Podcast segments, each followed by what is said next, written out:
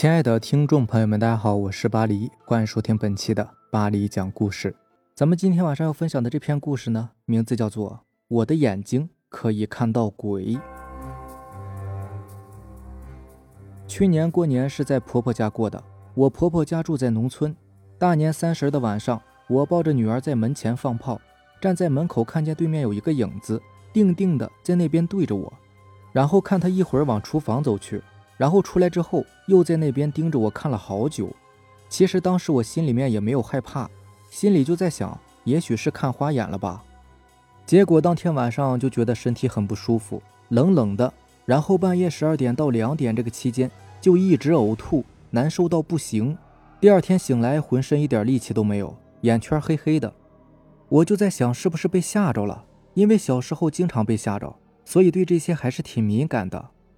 我就在吃晚饭的时候，和公公婆婆还有我的老公说，说昨天晚上看见一个影子，一套黑色的衣服，平头，个子也不是很高，有点胖。我婆婆一下子就愣住了，说那是前几年得心脏病去世的表舅啊，然后就赶紧带我去找表叔看，因为表叔也懂点这方面的事情。表叔就说：“是啊，那个人是表舅，还碰了我一下呢，说他不是寿终正寝的，所以有点怨气。”但是别人呢都看不到，那个人自己也很奇怪，我怎么能够看到他呢？然后表叔给我弄了一些驱邪的东西，还去庙里面求了一个平安符，让我随身携带。去年九月份我回娘家，娘家供了好多的神呐、仙儿啊之类的。说来也是奇怪，除了我妈能够看到那些东西之外呢，其他我的姐姐们都看不到，爸爸也看不到。后来我妈还成了出马仙儿。回家的第一天晚上也没有什么事儿。就是该吃吃，该喝喝的，和家里人叙旧。第二天晚上睡觉的时候，就总感觉有人在盯着我看，我还以为是幻觉呢。没办法，人总是有好奇心的，我就转过身向一旁望过去。结果这一看，吓了我一跳，我就看到一张好大的脸，它不是人的脸，具体来说应该是狐狸的，爪子也很大，眼睛都是绿色的。虽然说没有对我龇牙咧嘴的。但还是感觉害怕呀，我也没有敢声张，就装作没看见，又转过身来假装睡觉。结果到了半夜，我浑身烫得要命。我和姐姐一起睡的，半夜我就把她给推醒，告诉她我好像是发烧了。然后我姐就喊醒我的爸妈。这时候我就感觉有点想吐，就跑到厨房那边，然后稀里哗啦的吐了一地。我这时候想起表叔给我求的护身符，可是我怎么也找不到。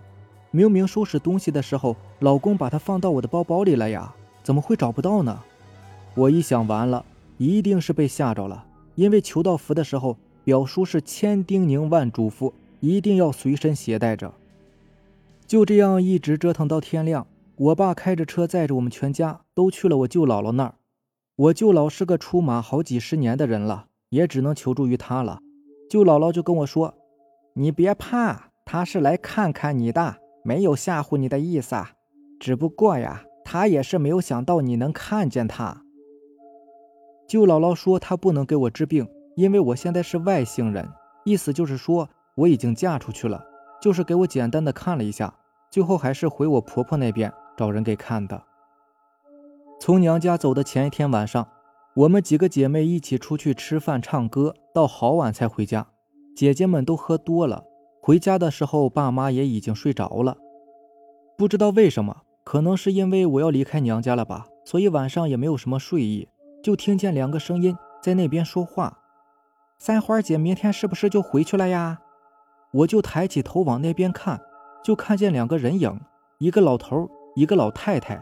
那个老太太走路很快，貌似还裹了小脚。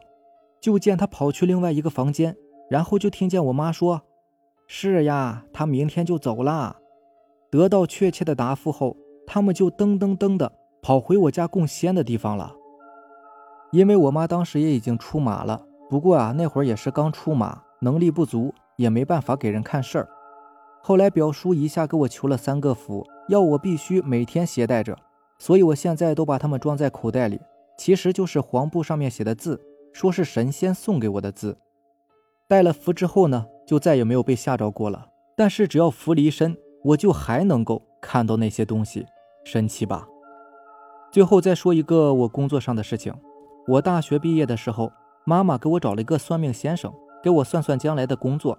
那个人就说了：“你这个三女儿啊，以后会走得很远的，得跑到南方去。”我妈和我当时都不太相信，说：“怎么可能呢？家里面祖祖辈辈都是在东北这边的，南方又是无亲无故的，怎么可能会去呢？”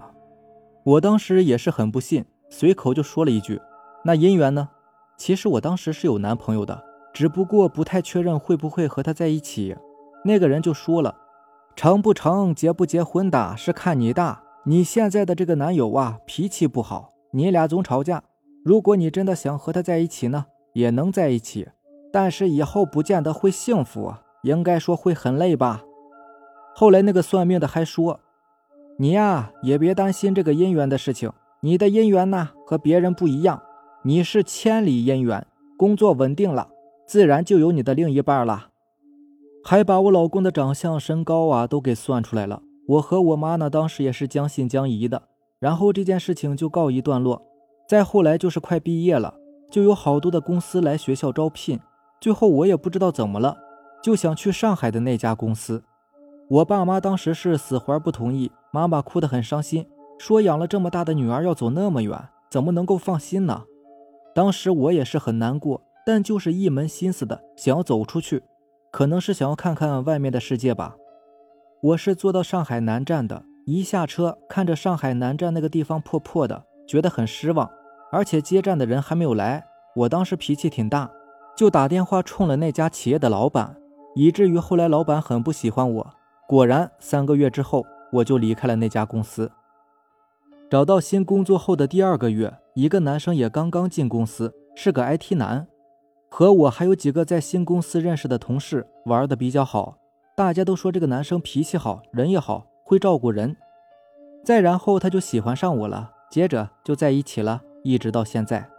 他是湖北那边的，我是北方的。